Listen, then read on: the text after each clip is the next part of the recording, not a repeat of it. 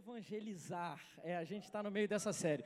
Bem, falar sobre evangelismo, é, de fato, é algo muito importante, muito interessante. A gente não costuma falar sobre isso o tempo todo aqui na igreja, mas é algo que é extremamente vital para a igreja. Amém? Você acredita nisso? Mas antes da gente entrar a fundo, de fato, em como evangelizar, né?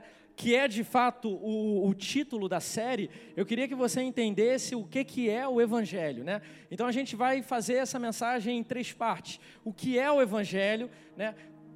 por que você deve evangelizar e como você faz para evangelizar. Talvez você já é um cristão de muito tempo, talvez você já, é, sei lá, filho de pastor ou alguém que já está há muitos e muitos anos frequentando igreja, mas talvez você ainda não entendeu que Deus te deu também um chamado evangelístico, independente de você é, estar no ofício de evangelista. Faz sentido? O apóstolo Paulo fala lá em Efésios que Deus ele tem alguns ofícios, né? Apóstolo, mestre, pastor, evangelista, é, enfim tem cinco, profeta, mas é, ainda que você não esteja atuando no ofício de um evangelista, você tem o ministério da reconciliação, porque a palavra fala sobre isso. Nós fomos salvos para alcançar outras pessoas. Então, meu irmão, você não tem opção. De qualquer jeito, eu e você temos que ser evangelistas, amém? Ainda que a gente não atue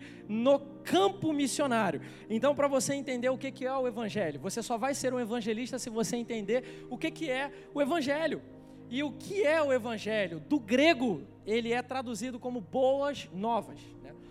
Traduzido do grego, ele é boas novas ou boas notícias. E eu amo o fato, né, de nós sermos embaixadores do evangelho. Porque isso significa que eu e você somos embaixadores de quê? boas novas. Somos embaixadores de boas notícias. Então adivinha só, se existe um caos perto de você, você é portador de boa nova para o caos. Se existe pecado perto de você, adivinha só, você é portador de boas novas, porque Jesus Cristo já venceu o pecado e Ele está disponibilizando salvação. Então é importante você entender isso, que o Evangelho é boas novas. Você é portador do Evangelho, você é portador de boas novas, de boas notícias. E qual é a primeira boa notícia como um, um evangélico? Abre aí comigo em Romanos, capítulo 1. Romanos, capítulo 1, versículo 16. O apóstolo Paulo, ele escreve para a igreja de Roma e ele fala o seguinte: Eu não me envergonho do evangelho, porque ele é o poder de Deus para a salvação de todo aquele que crê. Primeiro do judeu, depois do grego. Porque no evangelho, presta atenção nisso, no Evangelho é revelada a justiça de Deus, uma justiça que do princípio ao fim é pela fé, como está escrito: o justo viverá de fé. Então, aqui tem a definição do apóstolo Paulo para o que é o Evangelho. Ele fala: Olha, eu não me envergonho do Evangelho de Cristo, porque ele é poder de Deus para a salvação. Então você nunca mais vai esquecer isso. O que é o Evangelho? É o poder de Deus, mas o poder de Deus, ele tem um objetivo: é o poder de Deus para salvação. Então a primeira boa nova para mim e para você é: Deus liberou um poder. Amém? Porque o próprio apóstolo Paulo, ele fala isso. O evangelho, eu nunca vou me envergonhar, porque ele é um poder que liberta, que salva, que cura. Então, Deus liberou poder através de Jesus Cristo. Ou seja, antes de Jesus, a humanidade não tinha acesso ao Pai livremente, apenas sacerdote podia ouvir, rei talvez podia também ter acesso à voz de Deus através do sacerdote, mas enfim, pessoas selecionadas poderiam ouvir a Deus e falar face a face com Deus. Mas quando Jesus vem à terra e ele começa a pregar as boas novas, o que, que ele fala? É chegado o reino dos céus. Ele já entra pregando isso. Olha, chegou o reino dos céus. A partir de agora, a partir desse momento, tudo vai se fazer novo. Eu venho portando o poder de Deus, eu venho trazendo o poder de Deus para a sua salvação. Eu sou o seu Salvador. Em outras palavras, Paulo está dizendo que o Evangelho é o próprio evento de Cristo crucificado e a obra completa da cruz. O que ele fala aqui em Romanos é exatamente isso. O Evangelho é o próprio evento de Jesus Cristo sendo crucificado e a obra completa que ele faz na cruz. Ou seja, isso é o Evangelho. Se você pudesse resumir o Evangelho, é Cristo sendo crucificado, porque ali ele vai ressuscitar ao terceiro dia. E quando ele ressuscitar ao terceiro dia, ele está trazendo, sabe, salvação, cura completa, libertação completa, e ele está nos dando uma autoridade em seu nome nome. Amém? Glória a Deus. Então, olha só o que que diz lá em Marcos capítulo 1. Marcos capítulo 1 diz assim: depois, é versículo 14, perdão, Marcos capítulo 1, versículo 14.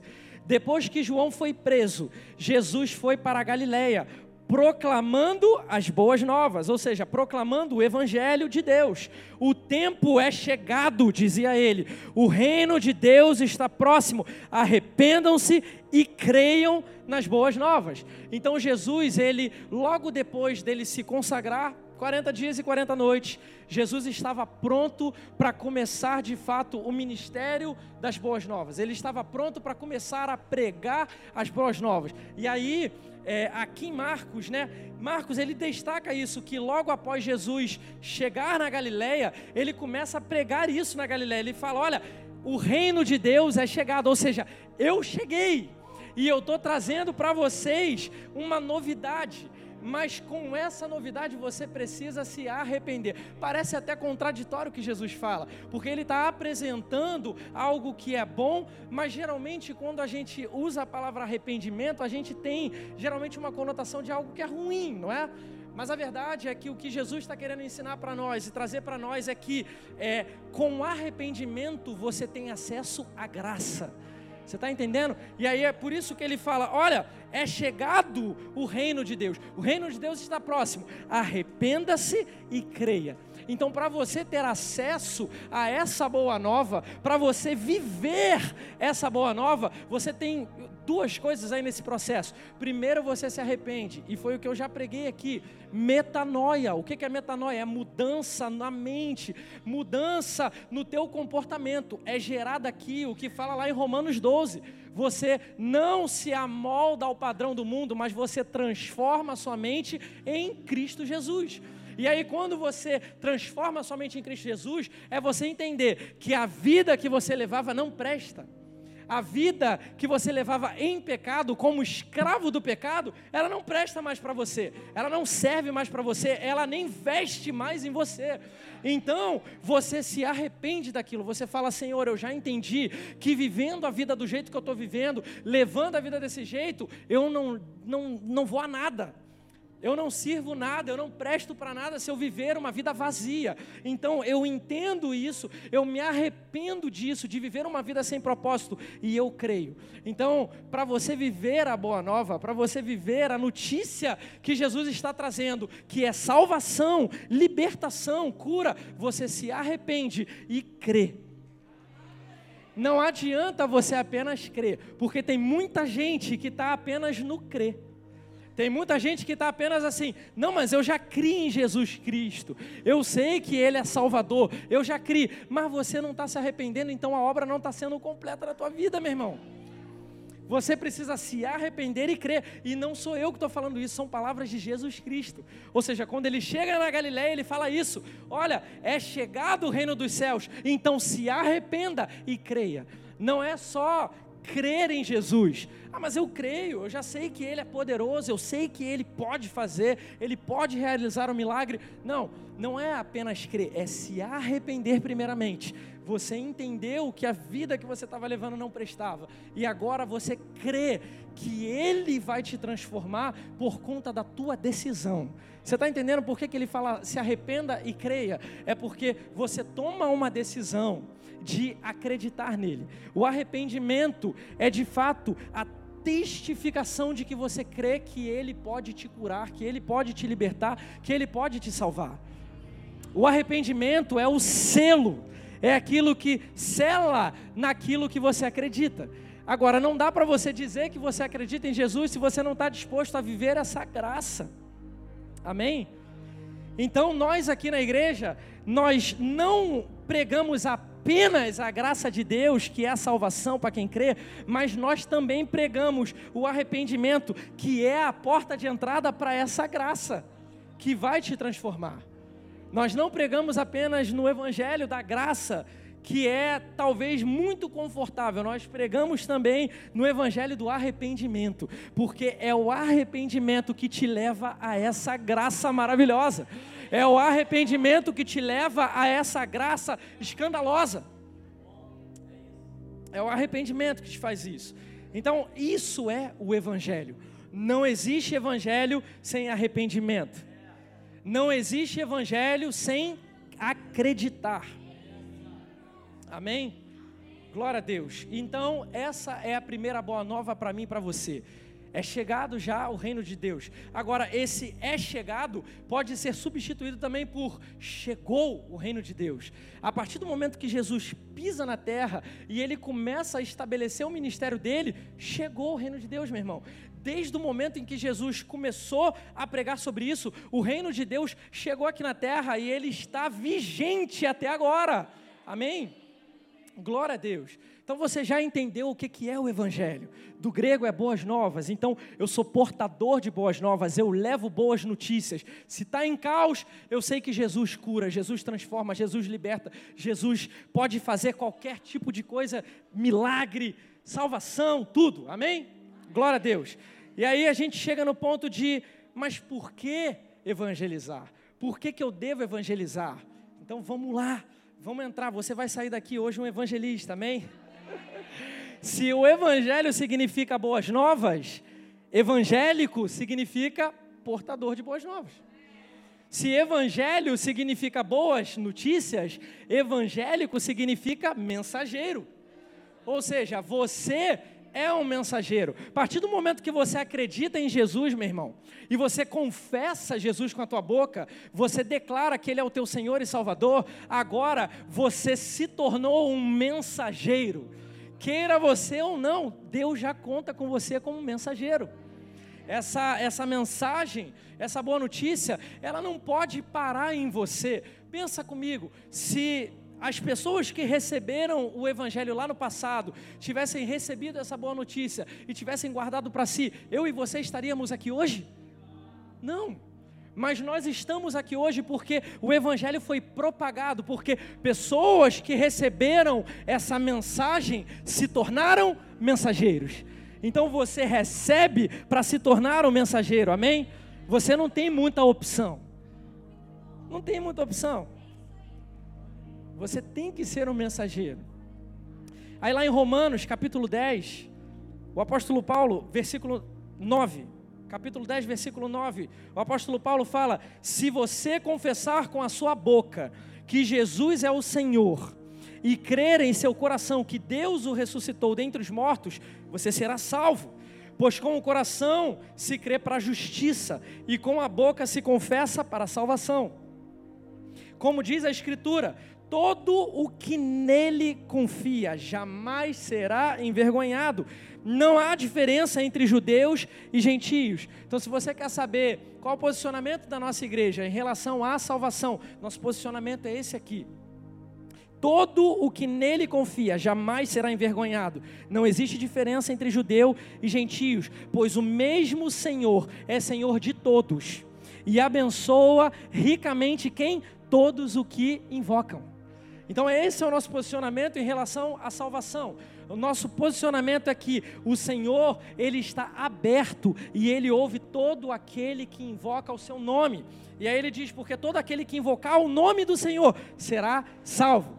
Então, o que, que a gente prega? A gente prega que qualquer pessoa que declarar Jesus Cristo como Senhor e Salvador, ele será salvo.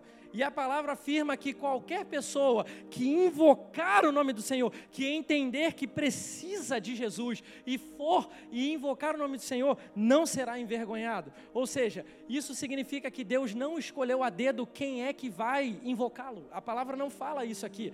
Eu estou selecionando quem é que vai me invocar e quem é que vai ser salvo. Não, todo aquele que invocar será salvo.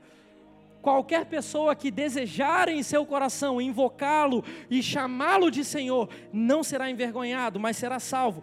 Agora, ele continua dizendo: Como, pois, invocarão aquele em quem não creram? E como crerão naquele de quem não ouviram falar? E como ouvirão se não há quem pregue? Por que você deve ser um evangelista, um mensageiro? Porque a própria palavra fala: como, pois, invocarão aquele em quem não creram? Como que alguém vai invocar o nome do Senhor se eles não creem no nome do Senhor? E aí depois ele continua dizendo: E como crerão no Senhor Jesus se não ouviram falar de Jesus? E como ouvirão sobre Jesus se não houver quem pregue? Então nós não temos opção, você está entendendo isso? Nós não temos opção de ficar calado, porque o ímpio só vai ser salvo se ele invocar o nome do Senhor, e ele só vai invocar o nome do Senhor se houver quem pregue. Ele só vai entender que ele precisa de arrependimento, ele só vai entender que ele precisa confessar com a boca dele se houver quem pregue. Se eu e você sairmos da nossa zona de conforto e falar: "Ei, meu irmão, você precisa viver uma nova realidade. Eu, em outrora, costumava estar como você, sem perspectiva de vida, sem propósito, sem saber como seria o meu amanhã, mas hoje eu tenho um propósito, eu tenho um Senhor, alguém que me guia, alguém que me deu um sentido na vida e alguém que me ensinou sobre a eternidade. É por isso que a palavra fala que todo que invocar o nome do Senhor não será invocado, não, não será envergonhado. Porque o Senhor, ele já cuidou que eu e você tenhamos uma eternidade com ele. Você nunca será envergonhado. Aquilo que você planta aqui, você vai colher para toda uma eternidade, meu irmão. Então a minha pergunta para você é: o que que você tem plantado? A minha pergunta para você é: você tem ficado calado ou você tem semeado? Você tem semeado discórdia ou você tem semeado boas novas? Você tem sido fofoqueiro gospel? Você tem sido aquele camarada que digita fuxico gospel? Ou você tem sido um proclamador de boas novas? A pergunta para você é: como ouvirão se não há quem pregue? Como crerão naquele de quem não ouviram falar? Ah, mas pastor, eu não sei pregar bonito, eu não sei falar bonito. A gente já vai chegar lá em como você pode evangelizar. Você primeiro precisa entender que você porta uma boa mensagem e que você precisa levar. Amém? Isso é um processo. Isso é um processo. Eu, eu entendo o que é o evangelho. É Cristo crucificado na cruz para morrer por mim. Eu não merecia aquilo mas Ele fez e Ele me tornou merecedor, ainda que as minhas atitudes nunca possam comprar, ainda que eu nunca possa me tornar o suficiente para isso, mas Ele escolheu me amar mesmo assim. Isso é o Evangelho. E agora eu já entendi que essa mensagem ela, ela precisa ser dissipada. E aí no versículo 17 ele diz: consequentemente, a fé vem por ouvir a mensagem, e a mensagem é ouvida mediante a palavra de Cristo. Ou seja, só terão fé em Cristo Jesus se ouvirem a mensagem. Então você tem levado a mensagem, você tem sido alguém que canaliza a fé em outras pessoas, ou você tem sido alguém que canaliza mais ainda o caos mais ainda, sabe, o afastamento do propósito. Seja alguém que leve a mensagem. Jesus nunca vai falar, é, meu irmão, é difícil, né? É, que vida, que miséria. Não. Jesus é aquele que vai falar, eu vim para que tenham vida e vida em abundância. Aleluia. Isaías 52, versículo 7 diz: Como são belos nos montes os pés da, daqueles que anunciam boas novas, que proclamam a paz, que trazem boas notícias, que proclamam salvação e que dizem a Sião: O seu Deus reina. O profeta Isaías, ele tem essa revelação, como são belos, como são lindos os pés daqueles que anunciam as boas novas, aqueles que proclamam a paz. Ou seja, você foi chamado para proclamar a paz. Aqueles que trazem boas notícias, proclamam salvação e que dizem assim: o seu Deus reina. É isso que Deus nos chamou para fazer, igreja. Deus nos chamou para proclamar a paz. Se existe discordância, ah, mas tem discordância racial, ah, mas tem discordância é, política, ah, mas tem discordância social. Meu irmão, isso tudo é do diabo. Isso tudo é para poder quebrar o corpo, é para poder causar dissensões, divisões. O reino de Deus nunca veio para isso, mas o reino de Deus veio para agregar. Porque em Cristo não existe judeu, não existe grego, não existe romano, não existe brasileiro. O que existe é filho ou ímpio. Ou você é ímpio, ou você é filho dele. Ou você é criatura, ou você é filho. Não seja criatura, seja filho. Amém? Glória a Deus. Então que você guarde essa verdade, como são lindos os pés daqueles que anunciam o evangelho da paz, o evangelho da salvação, o evangelho da transformação. E não é um, um sentido físico real. Meu pé não é bonito, mas a questão não é essa. A questão é que como Deus ele, ele faz prosperar o teu caminho. Como Deus faz com que o seu pé ele, ele seja bonito, ou seja, você vai caminhar por lugares e o seu pé vai estar sempre ali te acompanhando de uma forma forte, saudável. Você está entendendo? Glória a Deus. Aleluia. Então você já entendeu por que você deve evangelizar? Porque se você não evangelizar, não vai haver quem pregue. Porque se você não falar para o teu pai, para a tua mãe, para o teu filho, para o teu cunhado, para o teu concunhado, para o teu amigo na faculdade, para o teu companheiro de trabalho, se você não falar, eles não saberão a vida que foi transformada em você. Eles não saberão o poder de Deus para a salvação que foi o que Paulo falou. Como eles vão saber que o poder de Deus para a salvação se você não fala, se você não mostra o teu testemunho? Então abre a tua boca e pregue, crente, em nome de Jesus. E como eu faço para evangelizar? Como é que eu faço para levar essas boas novas se eu não sou um pastor, ou se eu não sou um apóstolo, se eu não estou no ofício evangelista? Abre comigo aí em 1 Coríntios capítulo 1. Abre sua Bíblia aí, 1 Coríntios capítulo 1.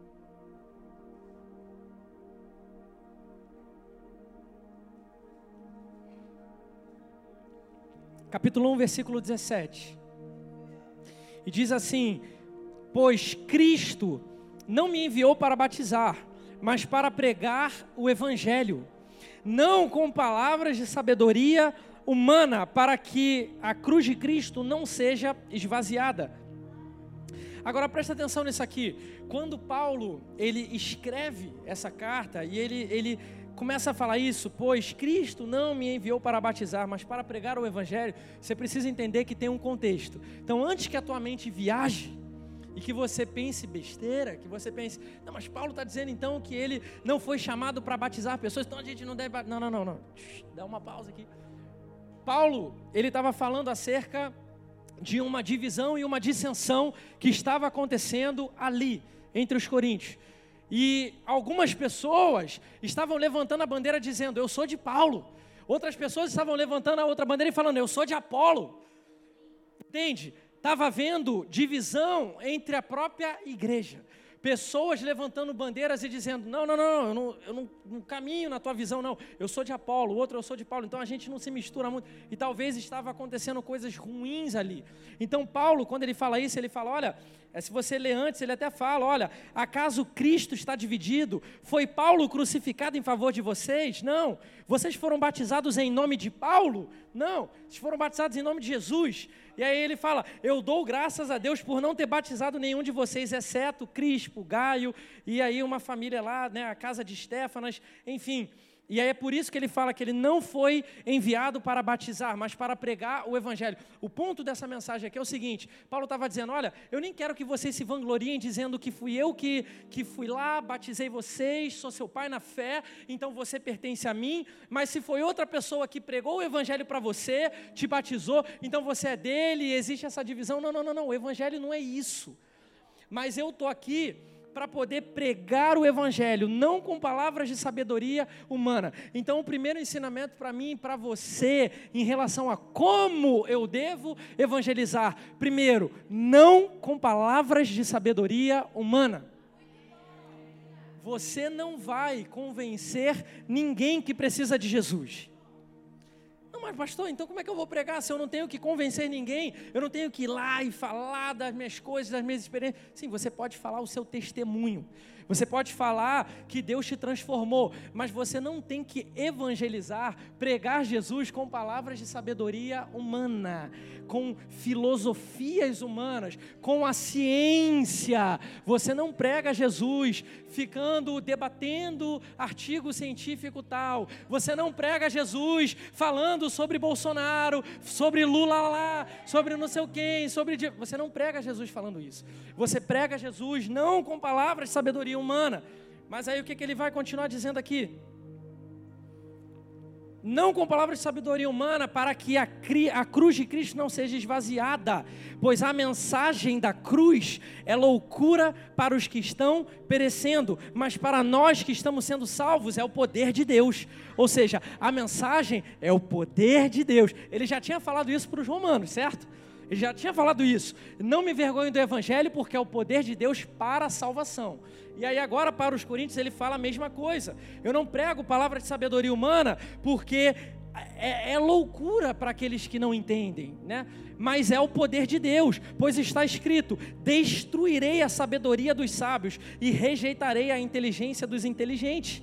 Onde está o sábio? Onde está o erudito? Onde está o questionador desta era? Acaso não tornou Deus louca a sabedoria deste mundo? Visto que na sabedoria de Deus o mundo não o conheceu por meio da sabedoria humana. Ou seja, ninguém vai conhecer a Deus através da sabedoria humana. Com filosofia não se conhece a Deus. Com palavras bonitas não se conhece a Deus. Como se conhece a Deus? Abrindo o coração para receber. Abrindo o seu coração para entender que esse é um evangelho que transforma. É pela fé. É mediante a fé. Então tudo que toca a fé não pode ser só sabedoria humana. Você está entendendo? E aí ele continua dizendo: Olha, agradou a Deus salvar aqueles que creem por meio da loucura da pregação. Ele está dizendo, a pregação é uma loucura para aqueles que tentam entender na razão humana, você está entendendo? Aí depois ele diz: os judeus pedem sinais miraculosos e os gregos procuram sabedoria humana. Nós, porém, pregamos a Cristo crucificado, o qual de fato é escândalo para os judeus e loucura para os gentios. Parece até contraditório o que Paulo está falando, porque Paulo ele fala que o Evangelho é o poder de Deus para a salvação. Mas agora ele está falando de um cenário seguinte: ele está falando de um cenário onde você não prega o Evangelho só com sabedoria humana, mas você prega o que? Cristo crucificado. Só que Cristo crucificado, ele está dizendo que é um escândalo para os judeus. Por que, é um escândalo para os judeus? Porque os judeus, eles são os descendentes né, de Israel, de Abraão, Isaac e Jacó, eles estão acostumados a sinais.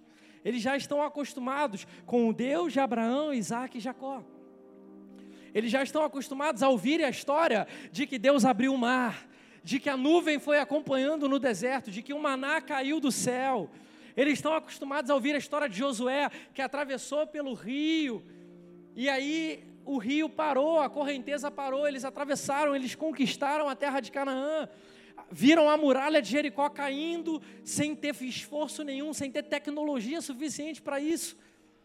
Então, os judeus, eles estão acostumados com sinais miraculosos. Eles só querem os sinais miraculosos. E os gregos, você com certeza já ouviu falar sobre a filosofia grega. Nessa época, nesse contexto, existiam vários filósofos gregos, pessoas que procuravam a sabedoria humana, conhecimento científico. Então, aqui Paulo fala que existem dois tipos de cultura fortes aqui próximo a ele: a cultura dos judeus, que só quer saber dos sinais miraculosos e a cultura dos gregos que só quer saber da sabedoria humana. Tudo para eles é na, é na base da razão. Tudo para eles é assim, não, mas isso faz sentido? Não, porque se não faz sentido. Então Paulo está falando assim: olha só, o que vocês têm que entender é que a gente não tem que provar nada para ninguém com palavras de sabedoria humana. O que vocês têm que entender é que você tem que pregar Cristo crucificado. Isso é escândalo para o judeu, ok? Isso é loucura para o sábio, mas deixa eles serem alcançados com essa verdade. E aí, você, quando você lê lá o Evangelho de João, você vai ver que Jesus, ele até se irrita um pouco com o povo que estava andando com ele, porque o povo atravessa lá o lago, atravessa o mar, e Jesus, quando vê eles acompanhando, fala: Vocês não estão vindo a mim só por quem eu sou. Vocês estão vindo a mim por causa dos sinais miraculosos. Eu acabei de multiplicar cinco pães e dois peixes e vocês estão vindo até a mim por causa dos sinais que vocês viram. Mas em verdade eu digo para vocês que eu sou o pão vivo que desceu do céu. Ou seja, quando você comer desse pão vivo, quando você beber dessa fonte, você jamais terá sede. Jesus já estava escandalizando, porque Jesus estava falando: olha, vocês estão acostumados com sinais, com milagres, com grandes coisas acontecendo, grandes eventos, mas o grande evento sou eu. Eu sou o pão vivo que desceu do céu. Eu vou morrer por vocês, eu vou derramar o meu sangue por vocês, e é isso que basta para você. A gente não pode pregar o Evangelho pautado só em milagre. Mas, pastor, o poder de Deus, ele não, não testifica pessoas, ele não vai é, de encontro à pessoa que ela é incrédula. Talvez a pessoa ela não acredita em Jesus, e aí ela vê um sinal e a maravilha acontecendo e ela acredita em Jesus. Sim. Só que Paulo falou o que lá em Romanos? É o poder de Deus para a salvação. Você precisa entender que pregar o evangelho tem um principal objetivo. Você não prega o milagre, você prega Jesus. Você precisa entender que o centro de tudo é Jesus. O centro não é o milagre, o centro nem é mesmo o poder, porque o poder é uma ferramenta que ele usa para alcançar incrédulos. Mas o centro não é o meio, o centro é o fim, que é Jesus. O centro do Evangelho não é a forma que ele usa para alcançar o perdido, mas sim que ele quer alcançar o perdido. Fez sentido, igreja? Então, quando você é usado para poder de Deus, para pregar de fato sobre sinais e maravilhas, a cura não é o principal que a gente prega.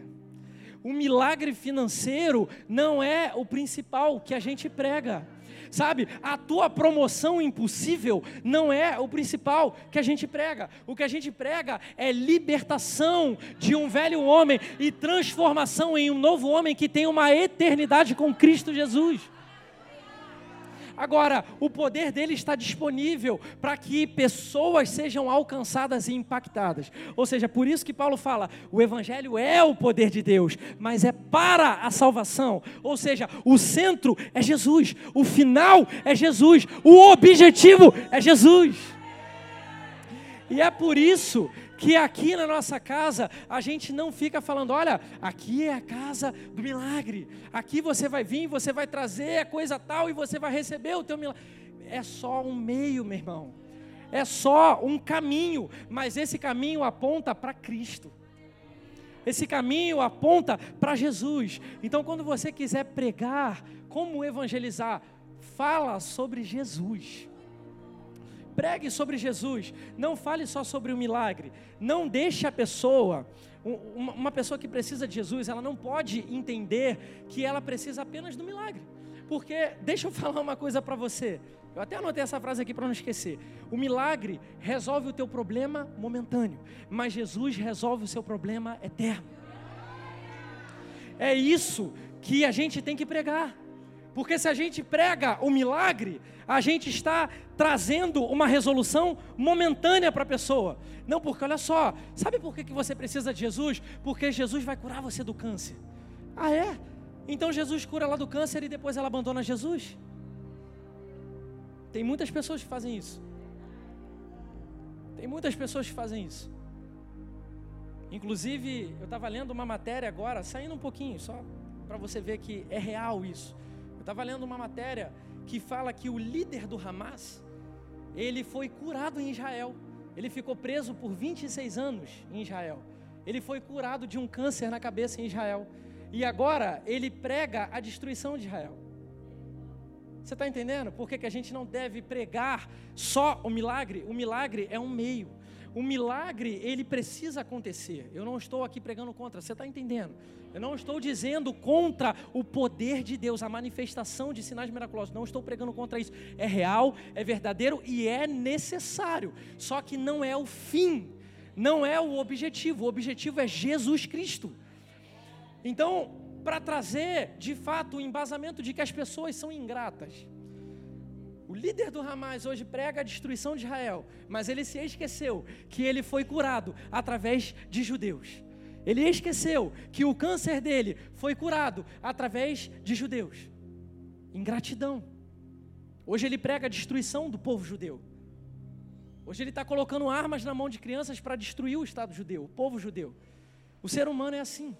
O ser humano, quando a gente ensina para ele que ele só precisa daquilo, ele vai resolver o problema dele e depois ele vai falar: Obrigado, Jesus, foi bom enquanto durou, mas agora eu já tenho o que eu preciso. Não. A gente não precisa do milagre, a gente precisa de Jesus. A gente não precisa apenas da cura, a gente não precisa apenas isso daí, meu irmão, ele vai fazer, cara. Ele vai fazer, ele vai fazer, porque ele é bom.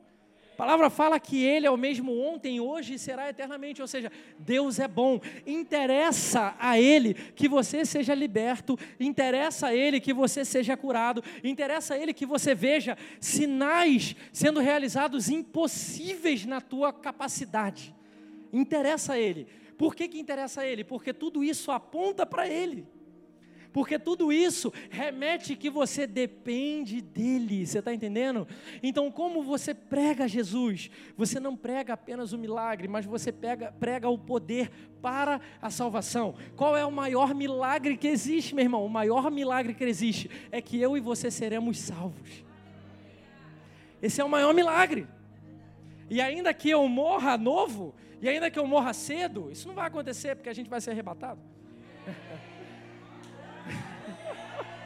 Todo mundo. Ah! Amém. Eu, eu, eu não estou criando doutrina aqui, não, tá? É só o que eu acredito. Enfim.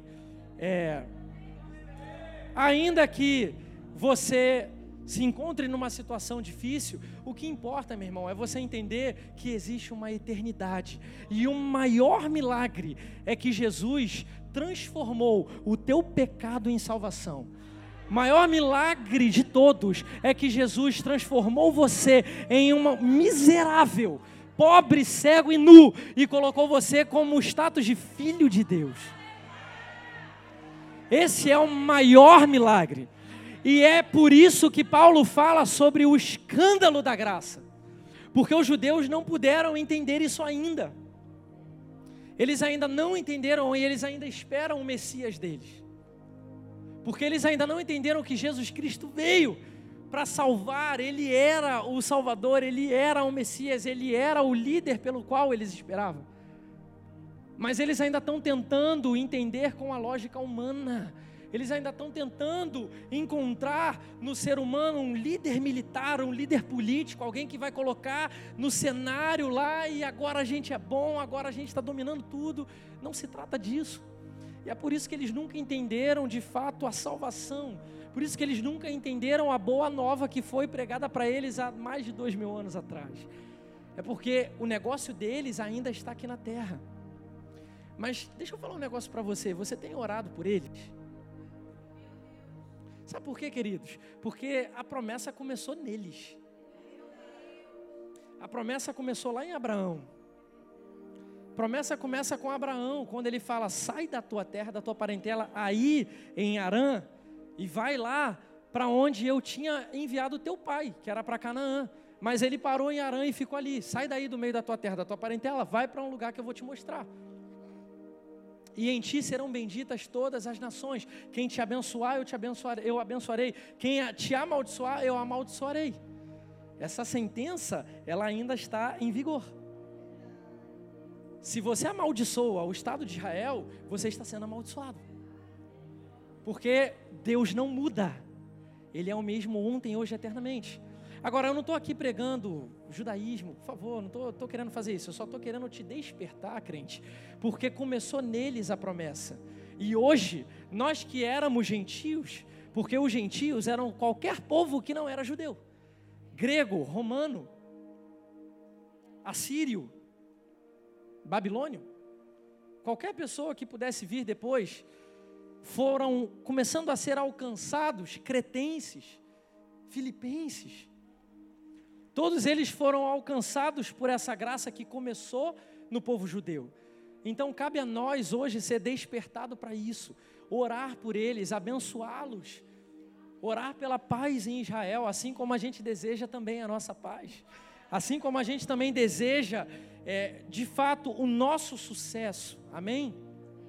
Então vamos despertar, vamos deixar um pouquinho de ser egoísta, de olhar só para o nosso umbigo e achar que tá bom para mim, eu já levantei minha mão, tá tudo tranquilo, eu estou vivendo a promessa. Vamos ter mais compaixão pelas pessoas. Agora, da mesma forma que eu estou falando sobre o Estado judeu, eu quero falar também sobre árabes palestinos. Nós não estamos aqui pregando que é um contra o outro, até porque, se você for estudar, não é Israel contra Palestino, é Israel contra o Hamas. Você não pode dizer que Palestina se resume a um grupo terrorista do Hamas. Agora, palestinos precisam de Jesus. Árabes precisam de Jesus. Muçulmanos precisam de Jesus. Então, da mesma forma que você tiver compaixão com os judeus, tenha compaixão também com as crianças e com os adultos, com as pessoas que estão aprisionadas na religiosidade. Sabe por quê, queridos? Porque é muito feio até hoje a gente ver guerra santa. Isso é uma guerra santa. Eles tratam como guerra santa. Está todo mundo lutando em nome de Deus. Um em nome de Alá, outro em nome de Yahvé. Cada um está defendendo o seu. E não é isso que Deus deseja para nós. Não é isso que Jeová deseja para nós. Ele deseja que a gente esteja unido, ele deseja que a gente ame acima de todas as diferenças, de todas as divisões, de todas as situações sociais.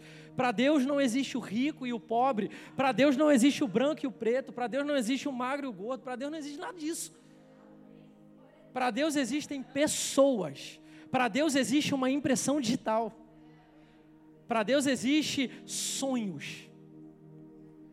Ele colocou sonho para mim e para você personalidades em mim e você. E o que, que a gente está fazendo, meu irmão? Será que a gente tem tido compaixão desses povos que estão brigando? Será que a gente tem tido compaixão das pessoas? Ou será que a gente só tem tentado escolher um lado e dizer assim: não, é morte a fulano, morte a ciclano, e é isso mesmo? E tem... Não, a gente tem que ter compaixão, a gente tem que começar a dobrar nosso joelho e orar e falar: Senhor, que eles alcancem a tua palavra, que sejam levantados homens poderosos para pregar o Evangelho.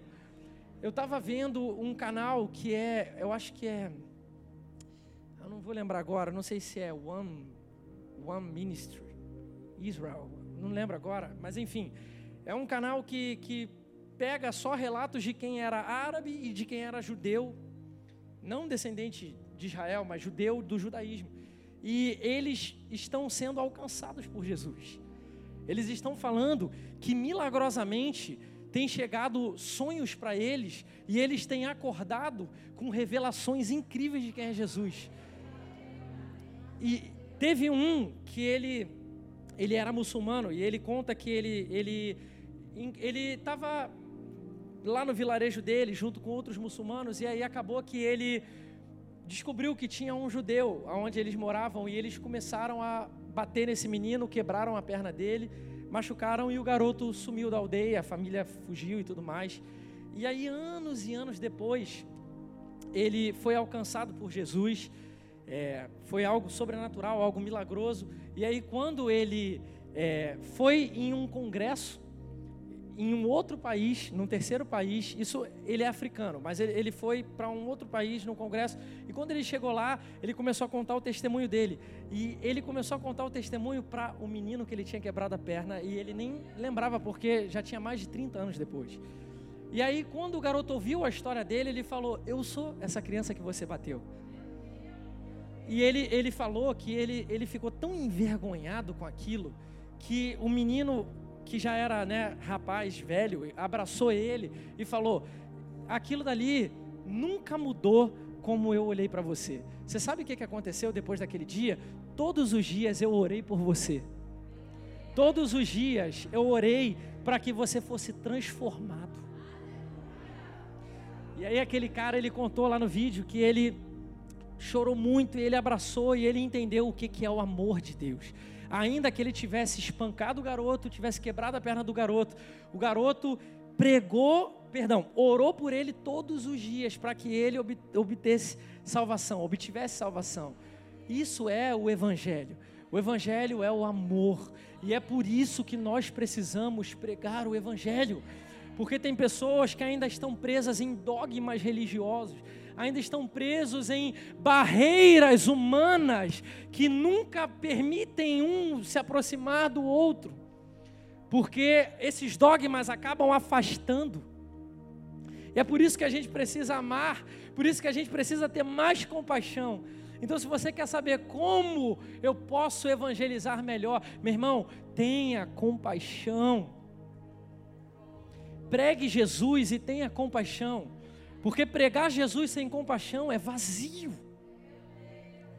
Pregar Jesus sem compaixão é vazio. Então, quando você for pregar para alguém, quando você for evangelizar para alguém, tenta se colocar no lugar da pessoa e tenta lembrar de quem você costumou ser. Tenta lembrar que talvez a pessoa mais difícil de ser alcançada, ela só precisa, talvez, da sua oração, da sua resiliência e do seu amor porque é só assim talvez que ela vai ser tocada. Amém? Então, glória a Deus. Fica de pé aí no seu lugar. O centro da sua pregação, acima de tudo, precisa ser Jesus. Jesus é aquele que realiza milagres. Jesus é a solução eterna. E olha o que, que diz aqui em Colossenses 1,26. Você ficou de pé, mas não se desconecta, não, fica aqui. Olha o que, que diz em Colossenses 1, 26. Você pode fechar os seus olhos, feche aí seus olhos onde você está. Colossenses 1, 26 diz: O mistério que esteve oculto durante épocas e gerações, mas que agora foi manifestado a seus santos. A eles quis Deus dar a conhecer entre os gentios a gloriosa riqueza deste ministério. Que mistério é esse que Paulo está falando aos Colossenses? Que mistério é esse que estava guardado a sete chaves e que nunca tinha sido revelada gerações pós gerações? Ele fala que é Cristo em vocês, vírgula, a esperança da glória. Você precisa entender que por séculos, por gerações e gerações, esse segredo esteve guardado. E Paulo fala que estava sendo revelado em sua época, esse segredo que estava guardado por gerações e gerações, por séculos e séculos, Deus quis dar ser conhecido entre os gentios, é Cristo em vocês, vírgula, a esperança da glória.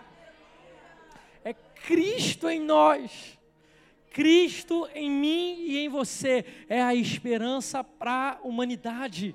Cristo dentro de mim e do teu coração é a esperança que o perdido está precisando.